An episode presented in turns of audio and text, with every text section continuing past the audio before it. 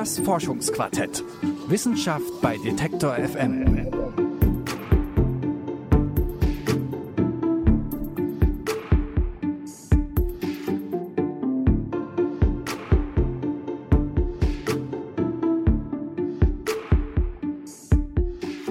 Wenn man auf Satellitenbildern die nächtliche Erdoberfläche anguckt, dann kann man ganz genau erkennen, wo welche Stadt ist. Egal ob Berlin, London oder Castrop-Rauxel, alle sind sie als ganz kleine Lichtklumpen erkennbar. Das sieht zwar von da oben ganz schön aus, aber hier unten verändert das ganze Licht natürlich eine Menge. Über Lichtemissionen, wie man sie messen kann, was eigentlich nachhaltiges Licht ist und wie sich Lichtverschmutzung auswirkt. Darüber spreche ich hier im Forschungsquartett mit Dr. Nona Schulte-Römer vom Helmholtz Zentrum Potsdam und mit der Stadt- und Regionalplanerin Dr. Josiane Meyer. Beide haben auch gemeinsam zu Lichtemissionen geforscht.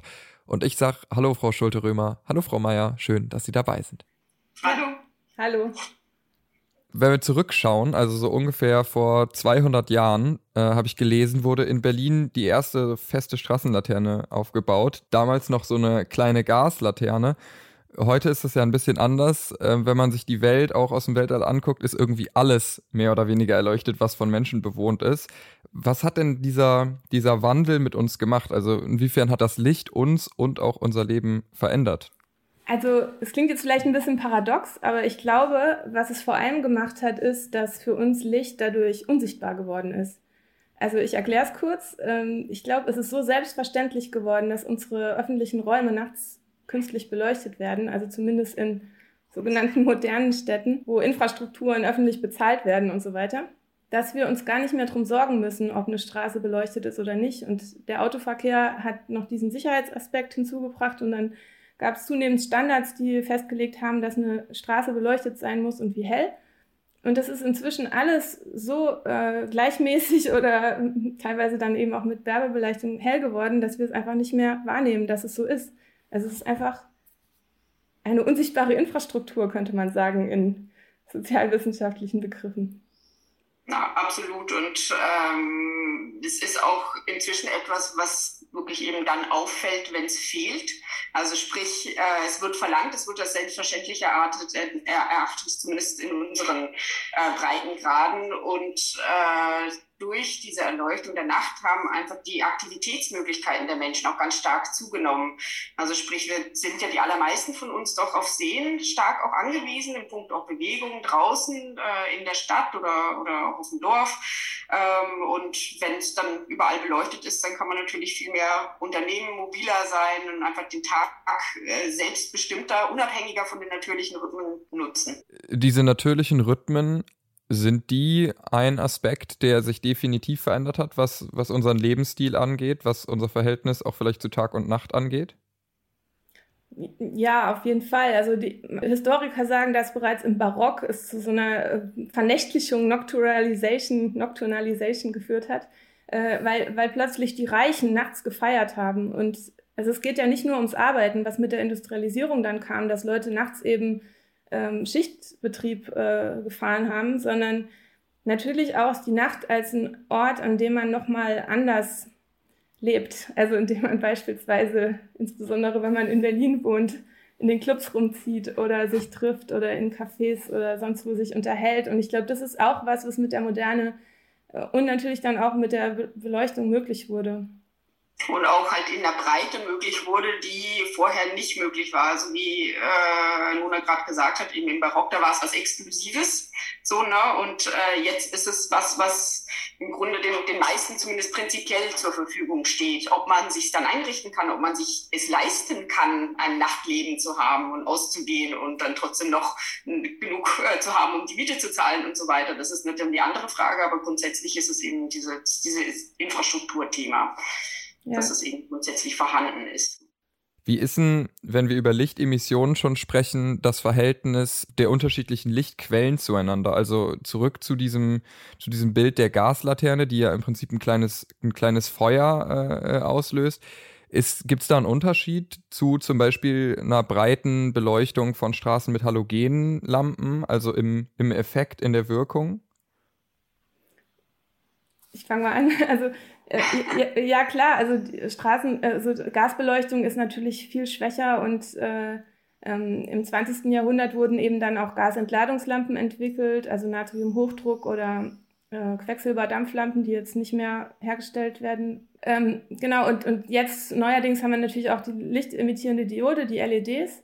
Und äh, die haben ein ganz anderes Lichtspektrum, also äh, unterschiedliche Lichtspektren. Also wohingegen eine Gaslaterne äh, oder eine Gaslampe eher und eine Flamme auch eher in, in diesem rotwelligen Bereich oder im gelben Bereich stärker leuchtet, ähm, hat eine LED einen, einen Höhepunkt, also so eine ganz starke Lichtemission im blauen Bereich. Und das ist ziemlich relevant, weil unser Körper, also der menschliche Körper und auch viele Tier- und Pflanzenspezies besonders sensitiv auf dieses kurzwellige, energiereiche blaue Licht sind, was nämlich auch ganz stark im Tageslicht vorhanden ist. Und das bringt dann eben ganz besonders unseren Tag-Nacht-Rhythmus durcheinander, wenn wir dem extrem ausgesetzt sind.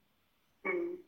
Und gleichzeitig haben auch, also gerade die LEDs zum Beispiel im Vergleich zu der, der von Ihnen angesprochenen Gasleuchte oder dem kleinen Gaslicht auch ganz andere Ausleuchtungsqualitäten im Raum, sage ich mal. So äh, am Anfang der, der systematischeren Straßenbeleuchtung waren es oft eher Positionslichter, also Orientierungslichter. Und dann hatte man so, so einen kleinen Lichtpool vielleicht um die Laterne rum, aber es war keine Aushellung des Raumes. Und das hat ja inzwischen laufen wir ja durch erhellte Räume nachts. Ne? Und es gab auch mal so eine kurze Phase historisch äh, vor, ach, ich will nichts Falsches sagen, aber gut, gut 100 Jahren, wo versucht wurde, künstliche Monde über Städte zu bauen. Also ganz helle Strahler, die dann große Gebiete ausleuchten sollten. Das ist, ich sag mal, zum Glück nicht, nicht weiter von Erfolg gekrönt gewesen. Auch weil das ganz stark äh, geblendet hat. Und gerade dieses Thema Blendung, das kommt auch mit, mit der LED jetzt wieder stärker, weil das einfach auch ein, ein ganz heftiges Licht ist. Ähm, zum Teil, wenn nicht richtig damit umgegangen wird. Ja, also man muss sich das vielleicht auch nochmal vor, vor Augen führen. LED ist einfach eine, eine, eigentlich eine Lasertechnik. Also die machen einen Strahl. Und wenn man eine, sich eine, eine, eine LED-Lampe oder Leuchte anguckt, da ist ja nicht nur ein kleiner Chip drin, sondern ganz, ganz viele kleine. Und die sind so angeordnet, dass sie meinetwegen eine, eine Glühbirne imitieren und dann in verschiedene Richtungen strahlen. Aber von alleine würden die hauptsächlich äh, sehr punktgenaues Licht aussenden. Und deswegen ist plötzlich die Optik mit der LED-Technologie wieder super wichtig geworden. Also welche ähm, Optiksysteme und Linsen baut man davor oder welche Reflektorsysteme baut man in, eine Leuchte rein? Und also auch hier wird plötzlich so eine Selbstverständlichkeit, Licht streut in alle Richtungen, also so wie wir es von alten Lichtquellen kannten, komplett über den Haufen geworfen. Sollte da Ihrer Meinung nach ähnlich wie bei der Luftverschmutzung so ein sehr kritischer Diskurs stattfinden? Oder können Sie sich auch einen vorstellen, der erstmal einfach sozusagen anerkennt, dass Licht irgendwie eine Rolle spielt? Es muss wirklich dieser kritische, abwägende, wirklich im, im ganz klassisch planerischen Sinne, abwägende Diskurs stattfinden über, ja, okay, was, welches Licht brauchen wir, wann und wo? Wo wollen wir es uns leisten? wohl wissend, dass dadurch Kosten entstehen und zwar möglicherweise recht heftige. Und äh, vielleicht noch eine Sache, äh, beim Licht, im, weil Sie es verglichen hatten mit Luftverschmutzung oder Wasserverschmutzung zum Beispiel, also eine, eine Krux oder eine Schwierigkeit äh, beim Licht ist ja auch, dass genau das, was wir wollen vom Licht, nämlich die Helligkeit, das ist gleichzeitig auch das Problem. Während bei Luftverschmutzung oder Wasserverschmutzung oder so, da sind es ja die Abgase vom Auto. Wir wollen irgendwie mobil sein oder Abrieb auch von, von den Zug, Zugrädern, wie auch immer. Wir wollen mobil sein und als externer Effekt dieser Mobilität gibt es dann eine Verschmutzung. So, und die kann man dann versuchen zu mindern durch technologische Entwicklung, während beim Licht ist es eigentlich genau das, was wir wollen, was gleichzeitig das Problem ist. Ja, und das Schöne beim Licht ist aber auch nur, dass man es einfach abstellen kann und dann ist die Verschmutzung in dem Moment auch weg. Ich glaube, Sibylle Schröer vom IGW, genau. unsere Kollegin, die sagt es immer, das ist eine Verschmutzungsquelle, die kann man jederzeit abstellen. Und das zeigt uns, dass die Diskussion auf jeden Fall um, äh, um so Zeitrhythmen auch gehen sollte. Also, dass wir uns darüber unterhalten müssen, wann und wo. ja, das ist schon, äh, denke ich, eine ganz große Herausforderung, äh, die auch wächst, ist wirklich dieses Thema private Beleuchtung. Weil man denkt ja oft dann an die Straßenbeleuchtung. Ja, das sind viele Lichtpunkte, die ganzen Laternen und Ampeln und so weiter. Aber der Vorteil einer Straßenbeleuchtung ist, die ist in einer Hand. Und zwar äh, meistens direkt oder zumindest indirekt unter kommunaler Kontrolle oder irgendeiner öffentlichen Kontrolle, sprich man hat einen Ansprechpartner und wenn äh, dieser Akteur, dieser Ansprechpartner, die Kommune, wer auch immer entscheidet, ja, oh, da wollen wir vorsichtiger sein, wir wollen dimmen, wir wollen abschalten, dann sind plötzlich ganz viele Lichtpunkte auf einmal ähm, ja, runtergefahren oder kann man ganz viel bewirken auch im Zuge der, der LED-Revolution, dass das ja, kostengünstig ist, auch wenig kostet, eine LED zu betreiben, weil es ja so wenig Strom braucht, gibt es einfach eine Explosion an privater Beleuchtung. Anleuchtung von Fassaden, äh, Schilder an, also ich sehe es hier in Berlin immer wieder die Spätis äh, zum Beispiel, die sie aufrüsten mit Blinkeschildern und so. Äh, das wird auch nicht nur hier so sein. Äh, und man kann halt, ne? Und der Nachbar hat es gemacht, dann macht man selbst auch, und im Baumarkt gibt es und so weiter und so weiter. Ne? Ähm, und da einen Zugang zu finden und da Akzeptanz zu schaffen äh, und eine Regelung zu finden, die im Zweifel halt auch durchsetzbar sind so, also ein böses Stichwort irgendeine Art. äh, ja, nicht Polizei klingt, klingt gemein, muss es ja auch nicht unbedingt geben in der Form, aber äh, ich denke, es nützt auch nichts, irgendwelche Regeln dann zu machen, die auch nicht irgendwie durchgesetzt werden. Und die müssen halt vorher gut diskutiert werden und dann ist da wirklich die Frage. Und insofern denke ich gerade dieses private Licht, das ist das, wo wir uns ganz doll den Kopf drüber zerbrechen sollten, müssen, dürfen. Das wäre tatsächlich auch äh, meine nächste Frage gewesen. Also inwieweit da man tatsächlich planerisch überhaupt Handhabe hat, wenn eben so vieles äh, in private Hand überwandert. Aber eine Frage habe ich noch zu dem, was Sie gesagt haben, Frau Meier, nämlich die Kosten, die entstehen könnten, die recht heftigen, haben Sie die genannt. An was denken Sie da? An was, äh, auf was, an was kann ich da denken, wenn es wenn, um diese Kosten geht? Also das würde ich einfach mal sagen, da Kosten nicht unbedingt rein im Sinne von, von Euro. So, natürlich, man hat Stromkosten und so. Und es gibt auch äh, diverse Rechenmodelle, dass man sagt, ja, wenn diese oder jene Spezies so und so dezimiert wird und leidet, äh, dann finden Bestäubungsprozesse nicht statt und das kostet die Landwirtschaft wiederum so viele Millionen. Äh, gar nicht in, der, in, der, in die Richtung gedacht, sondern Kosten im Sinne von ähm, Dimensionen der Lichtverschmutzung, nämlich dass man den Nachthimmel nicht mehr erleben kann, äh, wie es war, egal ob professionelle Astronomen oder äh, irgendwie Eltern mit einem Kind, die auch mal die Milchstraße irgendwo sehen wollen, was nicht mehr möglich ist ist.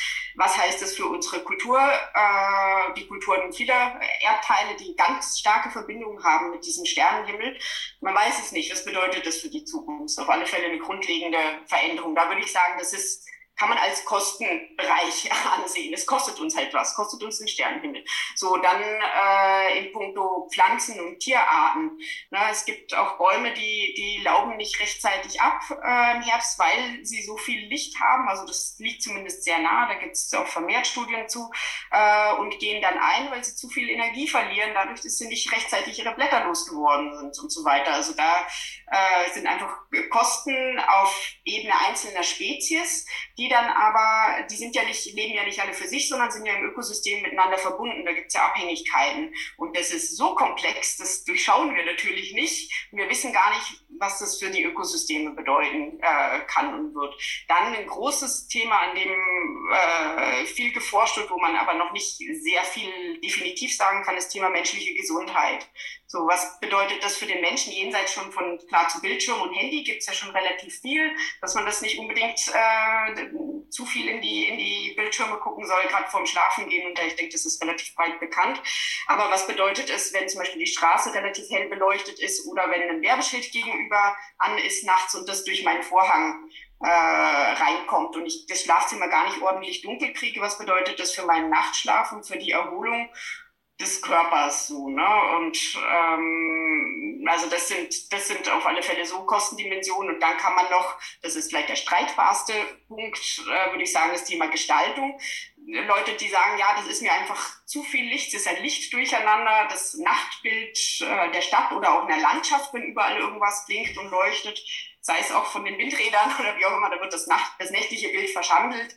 Äh, ich fühle mich nicht mehr zu Hause, ich fühle mich nicht mehr wohl, es ist mir einfach zu viel. Das wäre nochmal so eine Kostendimension. Also das sind so diese, äh, diese Richtungen, die man denken kann. Und das alles zusammen, deswegen auch, wie Nona gesagt hat, Querschnittsthema. Es ist wirklich ein Querschnittsthema par excellence. Äh, das spielt dann alles eine Rolle.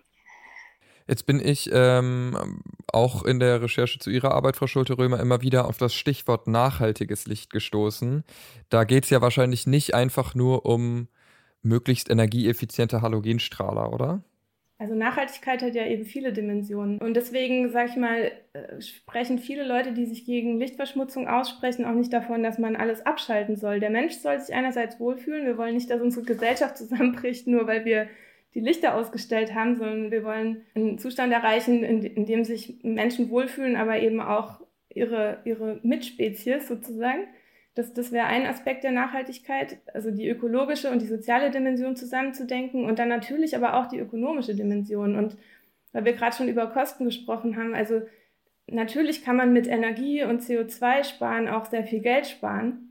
Und deswegen ist es immer noch erstaunlich, wie viele Leuchten einfach in den Himmel gerichtet sind und eben nicht den Boden beleuchten, da wo sie eigentlich hinleuchten sollen. Und das, das Paradoxe ist ja auch, dass es mit LEDs möglich wäre. LEDs kann man wirklich wahnsinnig gut steuern. Und da sind wir wieder bei anderen Kosten. Also viele scheuen höhere Anschaffungskosten, weil sie eben äh, fürchten, dass sie das irgendwie nicht, äh, nicht wieder rauskriegen mit der, mit der Energiebilanz. Und dann kann man natürlich viele Stellschrauben drehen, Anreize und so weiter. Man könnte es zum Beispiel auch, weil wir vorhin über äh, Regelungen und, und, Richtlinien gesprochen haben, es, ich meine, es gibt ja Bebauungspläne oder beziehungsweise es gibt äh, ganz im Baurecht ganz viele Richtlinien, die man befolgen muss. Und zum Beispiel die Sternstadt Fulda, die sind da ziemlich aktiv, äh, dass sie versuchen, immer dort, wo neu gebaut wird, auch ganz früh schon diese Lichtaspekte von nachhaltiger Beleuchtung mit reinzubringen. Und es passiert zunehmend an, an vielen Orten, dass eben die, die Leute, die sich engagieren, äh, versuchen, systemische Lösungen vorzuschlagen und zwar nicht auf den Einzelnen zu setzen, der dann irgendwie nachhaltig denkt, sondern das System nachhaltiger zu machen. Und ich glaube, das ist wirklich das Zentrale bei Nachhaltigkeit, dass man die Sachen zusammendenkt. Ich hatte eine ganz interessante Studie gesehen ähm, von, von Kollegen, also von Physikern der Uni Exeter und ähm, Institut für Astrophysik in Andalusien. Die haben Granada sich mal angeschaut während des Lockdowns und haben festgestellt, dass natürlich die, die Lichtglocke über Granada, also Skyglow, ähm, abgenommen hat. Aber das war nicht nur ein Effekt davon, dass die private Aktivität, die Licht erfordert, im öffentlichen Raum während des Lockdowns abgenommen hat, sondern auch, dass weniger Feinstaub, also Aerosole in der Luft waren, die das Licht streuen konnten und zurückreflektieren konnten auf den Boden. Und ähm, also wenn man Lichtverschmutzung auch als ein Phänomen denkt, was halt weit über die Städte, wo Licht gemacht wird, hinausstrahlt, dann sieht man, dass es eben auch korreliert oder zusammenwirkt mit anderen Verschmutzungen und, und Problemen. Jetzt haben Sie schon äh, die Sternstadt Fulda angesprochen. Äh, Sie sind außerdem Teil vom Projekt Nachtlichtbühne, was ja auch unter anderem in, in Fulda durchgeführt wird. Da geht es darum, äh, Lichtemissionen zu erfassen. Wie genau kann ich mir vorstellen, dass ich da jetzt äh, dann Aufschluss darüber kriege, wie hell es hier bei mir eigentlich ist? Wir haben dafür ein Erhebungsinstrument entwickelt, gemeinsam mit unseren Bürgerwissenschaftlerinnen und Bürgerwissenschaftlern. Äh, das war jetzt ein, ein lang, langer Prozess von mehr als einem Jahr. Und da haben wir Kategorien gebildet. Und äh, die Idee ist, dass wir eben nicht nur von der Stadt erfahren können, äh, was, wie viele öffentlichen Lichter betreiben die, sondern dass wir wirklich auch mal schauen, in welchem Verhältnis stehen diese Straßenlaternen eigentlich zu anderen privaten Lichtquellen. Und Deswegen ähm, erfassen wir mit dieser Web-App, die wir entwickelt haben, äh, sowohl äh, Schaufensterbeleuchtung als auch Anstrahlungen und äh, sogar das Licht, was aus Fenstern kommt. Also wir gucken nicht den Leuten in die Fenster, aber wir zählen, wenn da große Bürogebäude stehen, ob das jetzt eine, ein gesamtes Gebäude ist, was erleuchtet ist oder was weiß ich, ganz viele Fenster leuchten und so weiter. Und so hoffen wir dann eben ein sehr umfassendes Bild für ausgewählte Stadtgebiete in immer mehr Städten, weil es, die Leute rennen uns ein bisschen die Bude ein. Also wir kriegen immer mehr Anfragen, ob sie diese App im Rahmen unserer Messkampagnen nutzen können. Ähm, und bisher stehen die, die Orte Potsdam, Dresden, Würzburg, Fulda und vermutlich gibt es auch noch eine Aktion in Erlangen und in Bonn wird es eher so ein Schülerprojekt sein. Genau, an diesen Orten werden im September und im Oktober Lichtquellen gezählt und digital erfasst und die Forschung kann damit ziemlich viel machen. Aber es ist schon auch so, dass wir, also dass Christopher Kalber vom äh, Geoforschungszentrum in Potsdam, der, der das Projekt äh, mit, mit gestartet hat, äh, mein Kollege dort, der äh, wird, das, wird die Daten, die wir am Boden erheben, mit Satellitendaten abgleichen und wird auf der Basis dann eben diese die, diese großen Datenmengen, die wir von, von den Satelliten über diese Städte haben, auch besser interpretieren können. Also was ist die Zusammensetzung des Lichts, die sich dann in Himmelshelligkeit oder, oder Abstrahlung vom Boden wieder, äh, niederschlägt. Ja, cool. Also alle Handys schnappen, App installieren und dann äh, Lichtquellen messen. Man muss die App noch nicht mal installieren. Das ist eine, eine Progressive Web App, also eine, einfach eine Webseite. Man muss sich einloggen. Wir achten natürlich penibelst auf Datenschutz. Wir schützen auch den, die, die Daten der Leute, die in den Straßen wohnen, wo wir zählen. Ähm, genau, unser Motto ist, wir zählen Lichter, weil die Nacht zählt. Und ähm, man trifft dort auch sehr nette Menschen. Also es ist wirklich faszinierend, ähm, wie viele engagierte ja, Umweltschützerinnen, äh, ähm, Hobbyastronomen und einfach Wissenschaftsbegeisterte sich diesem Projekt angeschlossen haben schon. Ja, extrem äh, spannendes Projekt. Danke Ihnen auf jeden Fall für dieses Interview. Ich danke auch. Die Städte sind mittlerweile mit künstlichem Licht fast vollständig ausgeleuchtet. Sei es einerseits durch die klassischen städtischen Beleuchtungen wie zum Beispiel Laternen in Parkanlagen oder durch sogenanntes privates Licht, zum Beispiel von Ladenflächen oder eben Werbetafeln.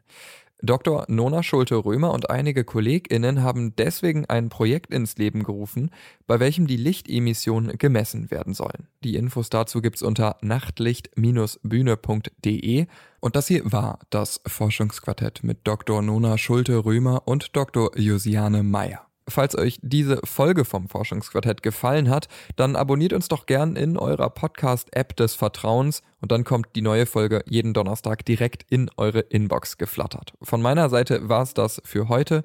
Ich bin Jonas Junak und sag ciao und bis bald.